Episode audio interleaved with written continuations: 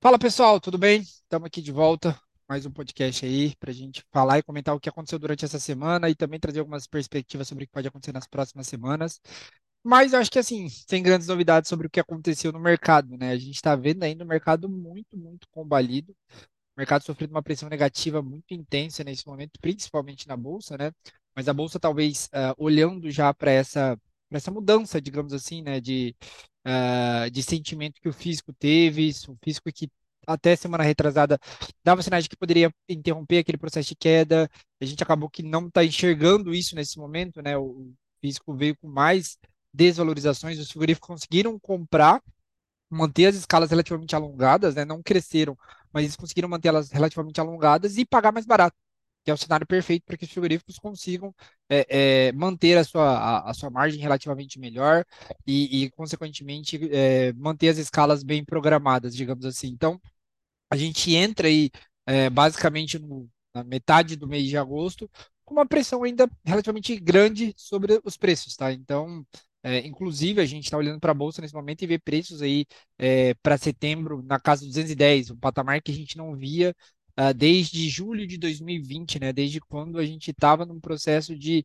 valorização uh, uh, por conta da, da, do ciclo pecuário entrando no processo de retenção de fêmeas, e agora a gente está exatamente no, no, contrário oposto, né? Entrando no processo de queda e ultrapassando e rompendo justamente, justamente esse valor que a gente encontrou lá atrás.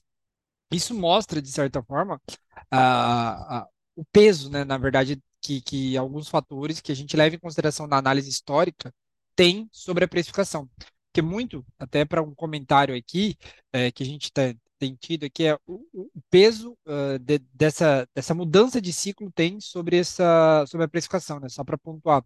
A gente falava-se muito aqui sobre a sazonalidade, sobre como a gente olha para o abate de fêmeas e sabe que ele vai diminuir conforme o ano vai passando e que, consequentemente, se se o confinamento não tiver extremamente estimulado, né, se ele não tiver estimulado, a gente tende a ver uma menor oferta de animais, mas que isso acaba não, a gente não está enxergando isso nesse momento. O preço não não está tendo espaço para recuperação, né? Nesse momento, por conta basicamente de um excesso de oferta que vem lá de trás e mesmo que a sazonalidade aponte para essa redução de fêmeas é, durante o ano, a gente ainda enxerga um mercado muito bem ofertado é, e que esbarra, obviamente, no péssimo momento que a demanda vive, tá? Então a gente tem uma, uma apesar de uma recuperação chinesa, a gente olha para o mercado interno é, e vê até escoar produto, mas escoar num preço muito baixo, e essa e, e esse excesso de, de, oferta acaba esbarrando nessa, nesses preços bem, bem ruins. E eu quero só trazer um comentário aqui, que eu acho que aí eu já passo a bola para a Laurinha para ela trazer o que está acontecendo nessa semana, o que ela tem pego de negócio, sobre como está o sentimento é, mais geral do pecuarista. Mas um fato interessante aí que saiu na última semana foram os dados do IBGE do segundo trimestre de 2023. E dados muito interessantes para a gente fazer a somatória ali do primeiro semestre, né? E basicamente o que a gente vê ali é a maior produção de carne da história, tá? E eu não falo só carne bovina, eu falo de carne bovina, de carne suína e de carne de frango. Uh, nunca durante um primeiro semestre a gente produziu tanta carne como produziu em 2023. Então, além da consideração do bovino, né, quando a gente fala de é, ciclo pecuário virando, excesso de fêmeas, preço do bezerro estimulando o abate dessas fêmeas, isso só já tem uma pressão muito grande. E aí o problema é quando a gente lida com um excesso de produção também das outras cadeias animais, das outras proteínas animais. Então, a gente olha para o frango e vê um, a maior produção da história para um primeiro semestre. A gente olha para a carne suína e vê também ali os maiores níveis de produção da história. Então, no compilado, o Brasil nunca produziu tanta carne como tem produzido nesse momento. É óbvio que isso é consequência de meses atrás, de anos atrás, em que a gente vê essa virada de ciclo, né? Vê que a, a produção estava muito estimulada e acabou esbarrando nesse, nesse processo, digamos assim, é, de desvalorização muito intensa agora, é, mas mostra que isso explica boa parte desse movimento que a gente está vendo de queda de preços, não só para carne bovina, né? Não só para o boi gordo.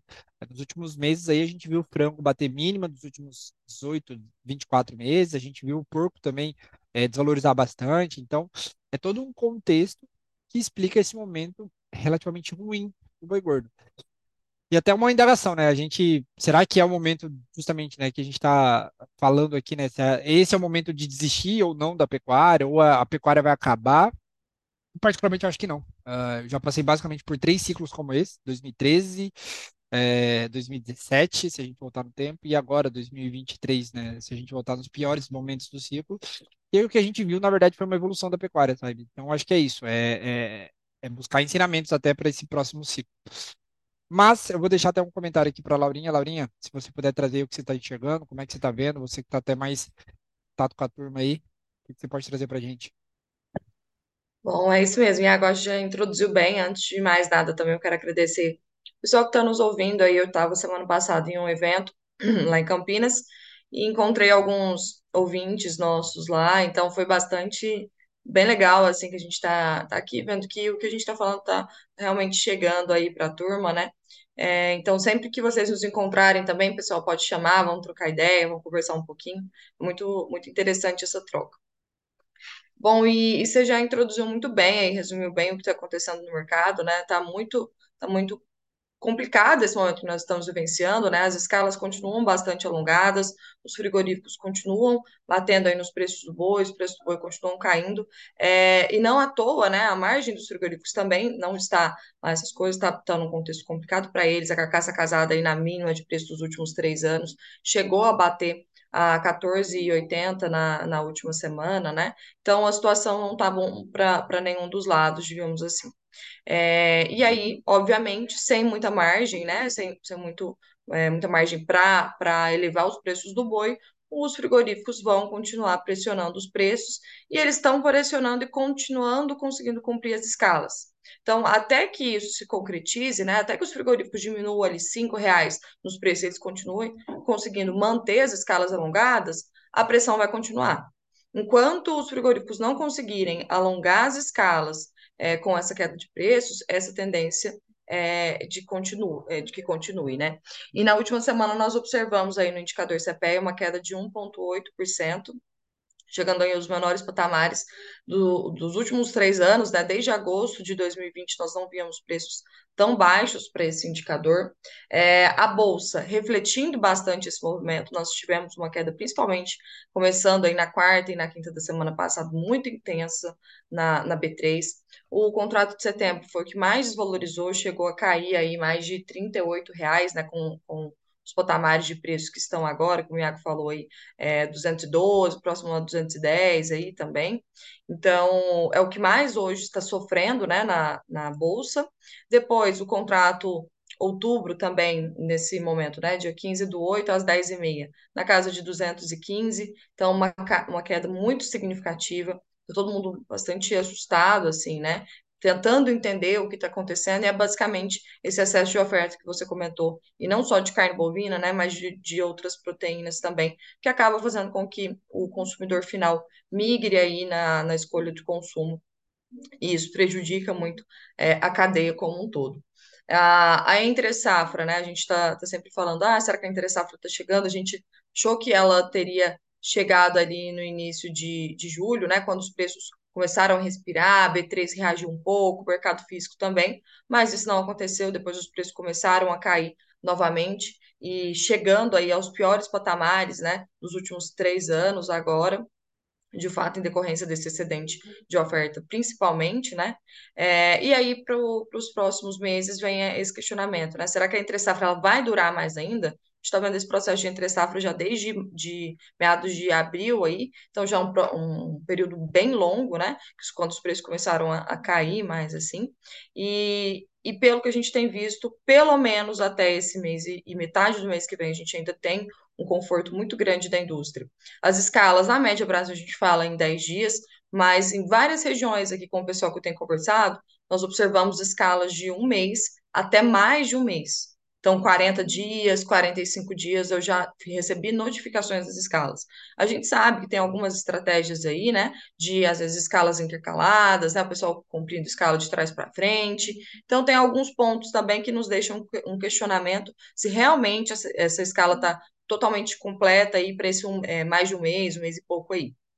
Mas, até então, o que a gente sabe da indústria é que tem algumas regiões pontuais que nós vemos essas escalas extremamente alongadas, e isso dá um conforto para que pelo menos até um mês aí não ocorram altas significativas, né? Então esse movimento deve ter uma continuidade aí, é, não deve se resolver, pelo menos na minha visão, é, num curtíssimo prazo, falando aí até o final de agosto, acredito que a gente ainda vai ver esse mercado bastante ofertado e essa continuidade da pressão, né? É, isso acaba refletindo também nos preços da reposição. Eu recebi informação aqui de um pessoal no Triângulo, com preços do bezerro chegando até R$ reais por quilo na, na desmama, preços bem baixos, né? É, então, isso acaba indo por consequência, né? Nas categorias até mais jovens também, não só nas mais zeradas. Claro que com os preços tão baixos, assim, o desestímulo do, do confinamento, ele fica mais claro, né? Apesar dessa queda que nós estamos observando nos preços do milho, e, e isso aí é muito correlacionado com animais de reposição até mais zerados, né? Se tem uma menor demanda por animais de confinamento, obviamente nós vamos ver é, preços do, dos animais de, de reposição ali, o boi, boi magro, garrote, também em níveis mais baixos, mas está afligindo também o, os animais mais jovens, né? Como comentei agora, do bezerro sendo cotado aí até R$ reais por quilo, preços bem, bem baixos. Então, para essa semana, Iago, é, o que eu estou enxergando aqui é que o mercado deve continuar nesse movimento bem chateado aí, escalas ainda alongadas. Pecuarista está muito assustado, né, com esse movimento todo. Não só pecuarista, mas acho que todo mundo que trabalha aqui no, no, mercado, a gente não esperava essa queda tão acentuada. Se esses preços da bolsa, inclusive, se concretizarem, nós vamos chegar a observar uma queda aí de preços, é, falando em ciclo, né, no, no máximo patamar que nós atingimos ali no, no ano passado, é, para hoje, em números reais, não deflacionado, chegaria a próximo a 40%. Então, seria algo que histórico, assim, nós nunca observamos um, uma desvalorização entre o preço máximo e o preço mínimo tão grande. Então, se realmente esses preços da B3 concretizarem, é, 2023 vai ser um ano, vai ficar para a história e para ser estudado e para nós levarmos de aprendizado. Né? Perfeito, Laura, exatamente o que você falou. Acho que é um ano relativamente ímpar, assim, né, que a gente teve uma concentração de fatores ruins e também desse nível de intensidade de queda, sabe? Eu até me pergunto às vezes se a gente não está sofrendo as consequências uh, do que aconteceu nos últimos dois, três anos, no sentido de uh, esse processo de pandemia, com as pessoas ficando mais em casa, voltando o seu consumo que às vezes era destinado para férias, né? As pessoas gastavam com férias, começou a consumir um padrão, não só no Brasil, né? Falo na China também, que é o nosso principal importador. As pessoas voltando para gastar mais com comida e, consequentemente, pegar um corte mais valorizado e, e tudo isso. E isso acabou trazendo um processo de valorização para a carne que não era o 100% padrão. E com isso, depois disso, né, desse processo deflacionário que a gente está vendo, é, quando vem esse estilingue de volta, ele vem com muita intensidade. Então, é até um uhum. questionamento que eu me faço. É, e eu também só queria comentar é, que a gente viu basicamente dois outros resultados que saíram ali do mês de julho, uh, lá no Mato Grosso, tá? Primeiro deles, o abate de, de animais em julho. E essa, essa questão das, das fêmeas, sazonalidade, isso começa a ficar claro nos números já de abate de julho 23 lá no Mato Grosso. É, a gente já teve uma, a primeira queda mais significativa no abate de fêmeas por lá. O abate de fêmeas caiu 8,2, mas uh, como reflexo é, é, desse, dessa chegada dos animais de confinamento, o abate de machos cresceu 11%, e no final do, do mês, né, a gente viu um crescimento de 1,3% no abate total do mês de julho 23. Então, os machos já estão ocupando a linha de abate e, consequentemente, isso deve ocorrer até o mês de setembro, outubro, novembro. E se não ocorrer, a gente tem esse problema de sazonalidade que a gente falou lá atrás. E, além disso, saiu hoje, se eu não me engano, a pesquisa nacional de confinamento lá, uh, oh, nacional não, desculpa, a pesquisa Mato Grossense, né, das intenções de confinamento do Mato Grosso. E os números mostram uma queda em relação ao mesmo período do ano passado, tá? Ano passado, é, o, IMEA estimava em torno de 640 mil animais confinados para o ano todo, é, e na pesquisa realizada em julho, e nesse mês agora, a gente está falando, né, julho 23, para o ano todo, eles estão estimando uma, um volume de 618 mil animais, uma queda de 5% em relação ao mesmo período do ano passado. E, e, e o, o, que chama atenção né, nessa pesquisa, né, na segunda, na, de intenção de confinamento, na segunda pesquisa de intenção de confinamento, é que a maior preocupação né, de 75% dos produtores, então 3 a três a cada quatro produtores estão preocupados com isso, que é o preço do boi gordo. Não tem, assim, a preocupação atual uh, não é política, não é insumo, não é economia, não é custo. A principal preocupação do produtor, do pecuarista mato-grossense nesse momento se torna preço. E aí ele, baseado nisso, ele toma a, a decisão de confinar ou não. Então chamou-me muita atenção. E, e, uma coisa que, na real, também é, chama atenção, mas mostra que ele ainda precisa entender melhor, é que a utilização de mecanismos de proteção de preço no Mato Grosso, pelo menos, ainda é relativamente muito baixa. No ano passado fechou-se em 30%, né? 30% dos confinadores utilizaram algum tipo de proteção de preço, e nesse ano, né, até o mês de julho, a gente está falando em torno de 21%, 22%. É, considerando o termo IB3 e opção, assim, considerando tudo isso, a gente está falando basicamente aí é, é, um quarto dos produtores utilizam, apesar de a, o preço ser preocupação de três quartos deles, deles, apenas um quarto, um quinto usa algum mecanismo de proteção de preço. Então, mostra que existe uma, uma conta aí que precisa fechar. Se existe essa preocupação muito grande com o preço, o que você vai tomar de atitude para justamente evitar essa preocupação ou, ou, ou basicamente é, se tornar tornar a sua atividade menos arriscada, sabe? É isso. Acho que era interessante até comentar esses pontos aqui. É, acho que daqui a gente já pode passar para o pessoal do, dos grãos, até porque eu vi um número muito interessante, né? A relação de troca boi milho vem caindo aí nesses últimos é, é, meses, mas muito principalmente por conta da queda do boi gordo, é, porque ela tem sido bem mais intensa é, do que do que a queda do milho aí nesses últimos dias, e isso chama atenção justamente para aquele ponto que a gente colocava lá atrás, né? Será que o, o pecuarista vai continuar acelerando esse processo de engorda ou não? Será que ele vai como é que ele vai partir a partir de agora que a gente está vendo, né? O que ele vai fazer a partir de agora que a gente está vendo um boi gordo caindo no nível em que a relação de troca com o milho caia, é, é, volte para patamares que a gente via só lá, é, que a gente não via desde abril e, e, e março desse ano. Stefan, Rodrigo, boa, boa, Iago. Bom, bom dia, boa tarde, boa noite para todo mundo. O que a gente tem visto no mercado do milho também, um sinal de exaustão muito forte. Na bolsa ainda, acho que o Rodrigo pode explicar melhor, mas pelo menos no físico, é, tinha sim, né, um sinal de que a safra poderia trazer milho a patamares mais baixos do que a gente está vendo, só que o produtor não está entregando, né? A gente está com colheita aí na casa de 72, 73%, é, praticamente MS, Paraná, é, São Paulo, Minas, são os estados que estão aí um pouco um relativo atraso devido ao calendário, né? Algo que a gente já vem pontuando. Mas o milho vem aí batendo numa resistência muito forte, que no momento o agricultor não está interessado ali em entregar nos, em patamares mais baixos ou até é, fazendo alguma comercialização ali de forma mais cadenciada, não está jogando, não está liquidando esse milho.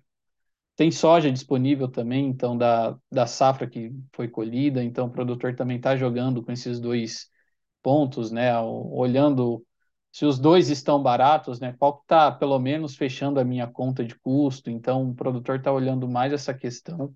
E a gente tem visto, né, um, esse movimento de milho relativamente é, estabilizado. É, se a gente olhar até mesmo pelo próprio indicador CPE aí oscilando de 50, na, na faixa de 53, 54, cai um pouco de 53 ali, mas não não foge muito desse patamar e está bem sustentado também pelo sinal da exportação, né?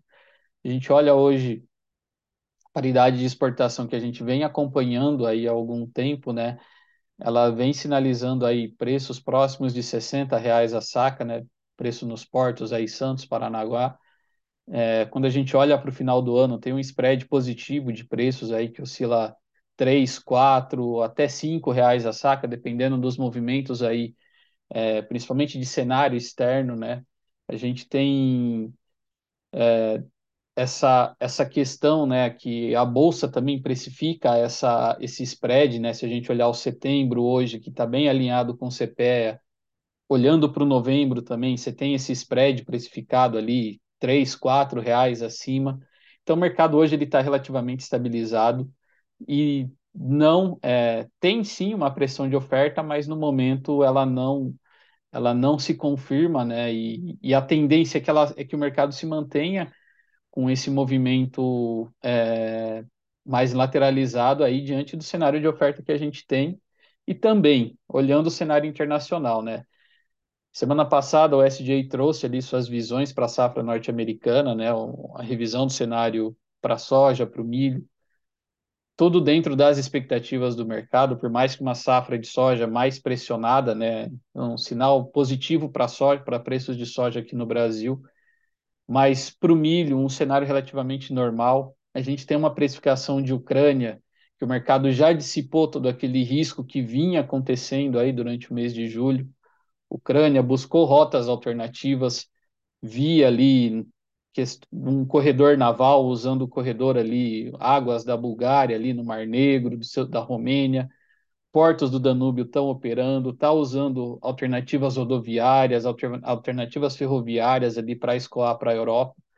Obviamente que o custo é mais caro, né, do que o embarque, do que o do que o transporte hidroviário, mas o mercado se ajustou. Em relação a outro fator de precificação de milho é China, que vem lidando com algumas tempestades, né, nas últimas semanas. Trouxe ali, né, saiu até um, uma notícia na Reuters essa semana de que cerca de 2% da safra de milho pode ter sido comprometida na China, 2 a 3%, isso daria 4 a 5 milhões de toneladas. É algo que não faz tanta diferença é, em termos de precificação, porque o mercado lida com um fator de oferta bem pujante. Safra norte-americana muito forte, safra brasileira também relativamente confortável. Na soja, a gente tem os prêmios aqui de Brasil bem fortalecidos, começando a virar um, a melhorar um pouco a precificação de prêmio para 23, 24. Então, quem fez trava de Chicago ali perto dos 14 dólares o bushel, né? A, a soja ali entre 29 e 30 dólares a saca lá em Chicago, começar a olhar essa movimentação de prêmios agora para o segundo semestre, que pode trazer aí alguma, algum ponto importante. É, do mais, eu queria adicionar também aqui, é, que interfere um pouco no boi, né? A gente está aí há 30 dias exatos, né? hoje, dia 15 de agosto, 30 dias exatos da abertura do calendário de plantio da safra de soja em Mato Grosso. E quando a gente olha especificamente a questão da integração lavoura-pecuária, o último dado que tem aqui, quem que tiver curiosidade, acessa lá, rede ILPF. O último dado que a gente tem, área de integração lavoura-pecuária-floresta no Brasil. A, integração com seus múltiplas funções, pecuária-floresta, lavoura-floresta, lavoura-pecuária, enfim.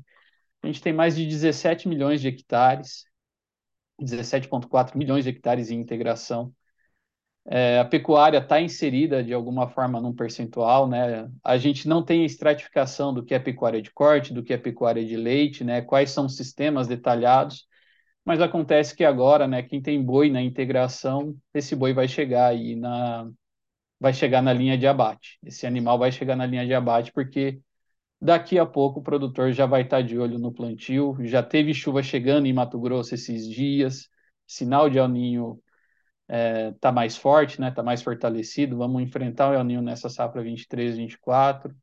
Então, chuvas aí adiantando para o centro-oeste, abre o calendário de plantio mais cedo. E aí queria passar para o Rodrigo, o que ele tem aí de questões adicionais, pontos interessantes aí do, do mercado de grãos desses últimos dias. Vamos lá, Stefan. Primeiramente, também agradecer a audiência aí de todos que nos acompanham e refletindo esse cenário de fundamentos que você colocou, a gente tem uma pressão para baixo, né, olhando o movimento de preços tanto em Chicago quanto aqui na B3. Em Chicago, desde a sexta-feira, que nós tivemos a divulgação do relatório de oferta e demanda agrícola por parte do USDA, né, olhando muito para o cenário norte-americano e também oferta mundial, nós tivemos uma redução da oferta de milho em 23, 24 nos Estados Unidos e no mundo, né? Para soja também, em 23, 24. Porém, essa oferta, se a gente faz o, o comparativo com a safra anterior, é uma oferta robusta ainda. E na sexta-feira a gente não teve uma movimentação de alta em Chicago, pelo contrário. E no dia de ontem também, outro fator que vem refletindo diretamente sobre os preços são as condições das lavouras norte-americanas, que para a soja deu um salto de 5 pontos percentuais na semana, né, acima da projeção de mercado. Para o milho, a, a melhora né, das condições boas e excelentes foi de 2 pontos percentuais, mas tanto para a soja quanto para o milho, que nesse último report atingiram 59% dessas condições boas e excelentes, elas já são acima das referências para o ano passado. E o que a gente tem aqui são os preços novamente pressionados para baixo, milho em Chicago na tela, vencimento setembro a 4,72 dólares o bushel, e o dezembro, que é referência para a entrada da safra norte-americana, também abaixo do 5, né, 4,84 dólares o bushel, é, respondendo também essa debandada dos fundos de investimentos, o último report do CFTC também, é, que foi divulgado na sexta-feira, os fundos reverteram as posições compradas em derivativos de milho, quando a gente olha opções e futuros, ah, essa posição, o saldo, né, o net, é negativo novamente, menos 26.656 contratos, um corte aí semanal de mais de 40 mil contratos, de novo observando futuro e opções. Para o complexo soja, também teve uma queda, né, uma saída, uma diminuição das posições compradas, porém ela ainda é positiva para o grão de soja, é um saldo comprado de 64.081 contratos, e a gente vê, apesar desse salto né, das condições das lavouras, que eu comentei há pouco, a soja ainda está um pouco, apesar do viés de baixa no curto prazo, ela tem se sustentado um pouco mais quando a gente olha em relação ao milho. O balanço, é, a, especificamente para Estados Unidos, ele está um pouco mais apertado, né? Se a gente observa até relação estoque-uso, nós tivemos uma redução da, do nível de produtividade em 23, 24 nos Estados Unidos, né? O teto produtivo que era de 52 bushels por acre, ele caiu para 50.9. A oferta de soja nos Estados Unidos, também em 23, 24, ela já é um pouco inferior em relação à oferta em 22, 23. Então, assim, o viés é de baixa para a soja no curto prazo, mas ainda temos uma certa sustentação em relação ao milho vencimento novembro para a soja em Chicago, que é também referência para a entrada da safra norte-americana, acima dos 13 dólares o bushel na tela agora, 13,24. E passando para Brasil, milho referência, né, o contrato setembro referência para o milho safrinha muito pressionado, seguindo em tendência de baixa em vários prazos operacionais, renovando as mínimas da, da série U23, né, setembro 23, ontem e hoje chegou a trabalhar abaixo do, da referência dos 53 reais a saca. Ele, ele ap apresentou um rompimento, né, observando o movimento de preços aqui, gráfico, diário. Uh, na última sexta-feira, esse rompimento foi confirmado no dia de ontem, e ele pode aí testar os níveis próximos a 51,5 até os 50 no curto prazo, não está descartado como o Stefan pontuou, ele está bem atrelado ao CPEA, que no dia de ontem veio 53,26, e na tela agora o vencimento de setembro na Bolsa, trabalhando a 53,04. É, já aproveitando, no dia de ontem, a soja Paranaguá, né, o indicador CPEA veio a R$ 147,86 a saca, apresentando aí uma ligeira também sustentação no comparativo semanal é, através do movimento de, de, de, prêmio de exportação um pouco mais sustentado e também do dólar, e chamou atenção hoje o dólar futuro, né? Dólar 23 na bolsa voltando a superar os cinco reais. No mais, essas são as atualizações que eu queria colocar aqui referente a, ao movimento de preços. E boi, vocês comentaram, é muito pressionado para baixo, hoje apresentando uma leve recuperação na B3, o vencimento outubro, que é o que a gente está observando, né, o vencimento mais líquido, na tela aqui a 215,20, mas ontem também voltou a chamar a atenção, inclusive no aftermarket, né, depois do encerramento do pregão regular ali das quatro e meia da tarde, ele ali trabalhando nos 213, é, é bem chamativo, né, esse contrato referência para entre safra, bem abaixo, né, do, do, dos níveis do CPEA aí, que acho que trabalhando a 230, se eu não me engano, e é isso. Show de bola, show de bola. Muito bom, muito bom. O mercado ainda bem pressionado mesmo. Acho que tanto o futuro quanto o físico. É, mas acho que é isso. Alguém tem mais alguma ponderação a fazer?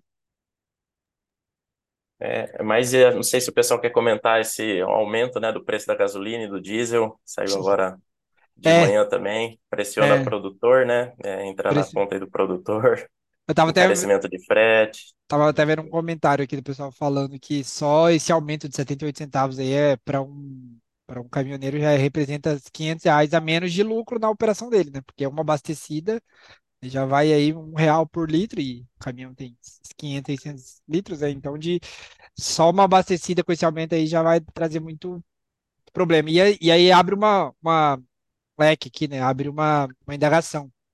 Como vai ser o processo de redução de juros no Brasil com esse processo voltando a ser um pouco mais inflacionário, né? Porque querendo ou não, gasolina e, e- e diesel são um dos, são um dos elementos, eu diria, que é capaz de mais fazer um país entrar num processo deflacionário inflacionário, ainda mais um país como o Brasil, que é extremamente rodoviário, né? Então, um aumento desse tem capacidade, eu diria, de fazer o processo virar inflacionário novamente, né? E aí é, bota aquela questão, será que a gente vai reduzir juros na perspectiva que o próprio próprio Copom está imaginando ali, né? De 11,75 ao final desse ano.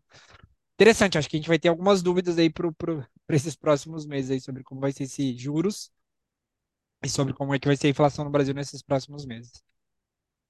É isso.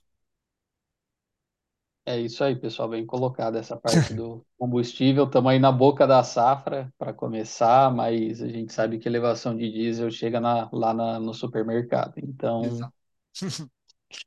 Show. Show de bola. Valeu, turma. Então, muito obrigado. Mais uma vez, agradeço vocês aí pelos comentários, trazer esse, essa ambientação do mercado. E até semana que vem. Obrigada, Valeu, pessoal. Boa Valeu, semana, bom pessoal. trabalho para boa todos. semana. Valeu.